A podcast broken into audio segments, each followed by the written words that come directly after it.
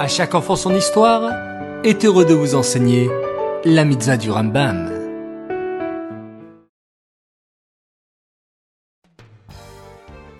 Bonjour les enfants, Bokertov, j'espère que vous allez bien et que vous avez fait, dès votre lever, un excellent Modéani. Oui, Baruch Hashem. Aujourd'hui, la mitzvah du Rambam est encore la mitzvah négative numéro 262. Cette mitzvah nous explique qu'un homme qui aurait épousé une femme qui travaille chez lui, une amaïvria, a l'interdiction de l'affliger, c'est-à-dire de réduire les conditions que la Torah lui impose, comme par exemple les dépenses de nourriture ou l'habillement en sa faveur, car cela pourrait lui causer peine et souffrance. Cette mitzvah s'applique à tout époux envers sa femme juive.